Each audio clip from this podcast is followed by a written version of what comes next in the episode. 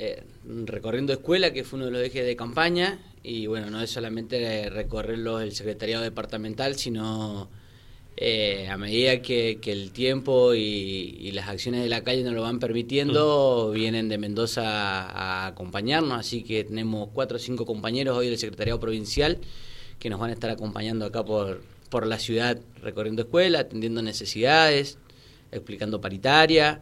Y bueno, ya ahí Karina te va a contar ahora las actividades que vamos a tener el día lunes. Bien, eh, actividades, seguramente reclamos, quejas, inquietudes y demás, Karina, ¿no? Sí, eh, ahí sumarle a lo que dice el Fabri, que también estamos recorriendo Alviar. Eh, nos hemos dividido el secretariado provincial para acompañar en San Rafael y también en Alviar. Y esto, escuchar a las escuelas e invitarlas para este primero de mayo a, para ir a Mendoza, a la legislatura, que es el último discurso que da el gobernador Suárez, para ir a recordarle que nos debe el 2020. Él es el deudor nuestro del 2020 y ahí vamos a estar eh, este lunes. Bien, recordemos porque el 2020, que fue el año de pandemia, el año más jodido, eh, aumento cero. Nosotros en el 2020 no tuvimos nada de aumento, no fuimos los únicos. Eh, fuimos los trabajadores de la educación que no tuvieron aumento, como también los enfermeros, eh, los médicos, todos los empleados públicos no tuvieron aumento, tuvieron 0% de aumento. Bien, eh, este me, me pareció cerraron muy pronto las paritarias.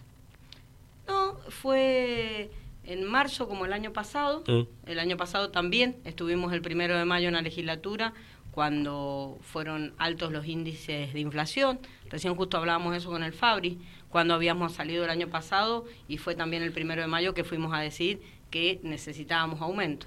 Y este primero de mayo tiene este tinte diferente de que no solo queremos aumento, porque siempre los, los aumentos han sido insuficientes, sino que queremos recuperar el 2020 antes que el gobernador eh, deje su mandato. Bien, hablemos de este año puntualmente. El acumulado de inflación al 31 de marzo es del 21%, ¿no?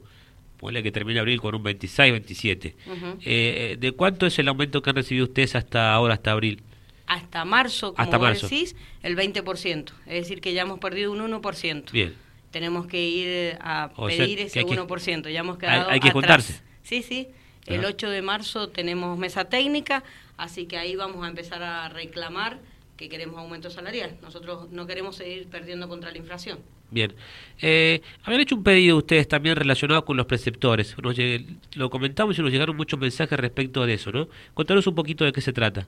Nosotros hicimos dos pedidos, uno con respecto a los profesores y otro con respecto a los preceptores. Con respecto a los preceptores es que eh, los preceptores, ellos cobran estado docente y son docentes como cada uno de nosotros y les habían no les habían garantizado el piso de los 130 para un solo cargo y el de 220 para dos cargos. Así que hicimos eh, una presentación reclamando que les reconocieran el piso el piso de los 130. el preceptor es considerado como un docente más. Claro, el preceptor cobra igual que un docente porque él cobra estado docente. Lo que decía el gobierno, como ellos no tienen los mil puntos que tienen los docentes, que es el cargo base, ellos el cargo testigo, tienen 915, decían que no tenían que cobrar, sino que tenían que cobrar un proporcional. En la paritaria nacional que es de donde se desglosó nuestra paritaria, no dice absolutamente nada, dice que los docentes van a cobrar 130, así que los preceptores son docentes y deberían haber cobrado 130. Si no lo han hecho, tienen que hacer el reclamo y acercarle a la sede departamental eh, el número de ticket para que nosotros pongamos a disposición los abogados. Bien, perfecto. Fabricio, eh, recorriendo escuelas, ¿cómo está el tema de infraestructura? Que es eh, la novela de todos los años, ¿no?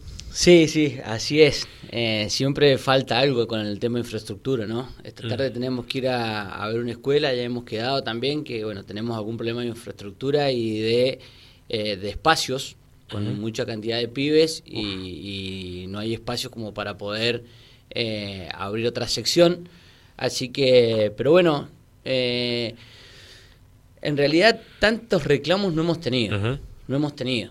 Mira que nosotros las estamos recorriendo la escuela, en alguna que otra escuela por ahí nos traemos una fotito, lo sacamos, pero por ahí las, las directoras nos dicen que no que no lo hagamos público porque, bueno, tienen algún temor, algún miedo de, alguna represalia, ¿no? Y lo que nosotros le decimos es que no hay que tener miedo porque lo que nosotros hacemos es dar a conocer la situación y ayudar a que, a que se resuelva lo antes posible, si es que por medio de, lo administrativo el gobierno escolar no lo resuelve, ¿no? ¿Cuesta entrar a los colegios hoy a partir de esto que vos remarcás? Mira, nosotros acá en San Rafael no hemos tenido problemas. Por ahí con Karina, que han andado recorriendo otro departamento, la semana pasada le pusieron algún impedimento, pero nosotros acá, gracias a Dios, no hemos tenido problemas. Los directivos abren las puertas, ¿no? Somos siempre respetuosos, pedimos permiso, hablamos con el director y no interrumpimos al docente cuando está con la hora de clase, ¿no? La prioridad siempre son los alumnos, entonces eh, charlamos con el que tiene la hora libre, con los celadores, eh, con los preceptores, pero nunca, nunca lo sacamos al docente de, su actividad principal, que es el dar clase. Eh, te pregunto, Karina, a partir de lo que ha dado a conocer la Dirección de Estadísticas de la provincia de Mendoza en cuanto a la canasta básica que está ya en 182 mil pesos. Ayer el gobernador firmó el, el decreto del aumento de la luz también, 15%. ¿Qué onda con eso?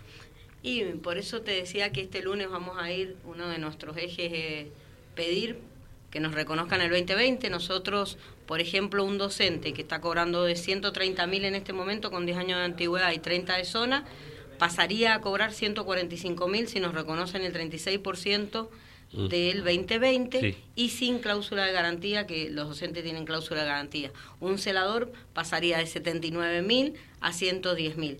¿Es insuficiente? Sí, todavía es insuficiente, pero no es lo mismo tener 79 mil que 110 mil, por eso tenemos que estar todo en unidad reclamando el 2020 porque este año se ha venido muy difícil mm. y tenemos que lograr recuperar eso. Como vos decías, aparte de estos aumentos, también ha salido el gobernador y el ministro Fayad a decir que ellos van a dejar superávit, que a quien venga le van a dejar superávit. Bueno, nosotros esperamos que ese superávit lo, use para arreglo de la escuela, para silla para los estudiantes y también salario para los trabajadores. Bien, se juntan entonces el primero de mayo.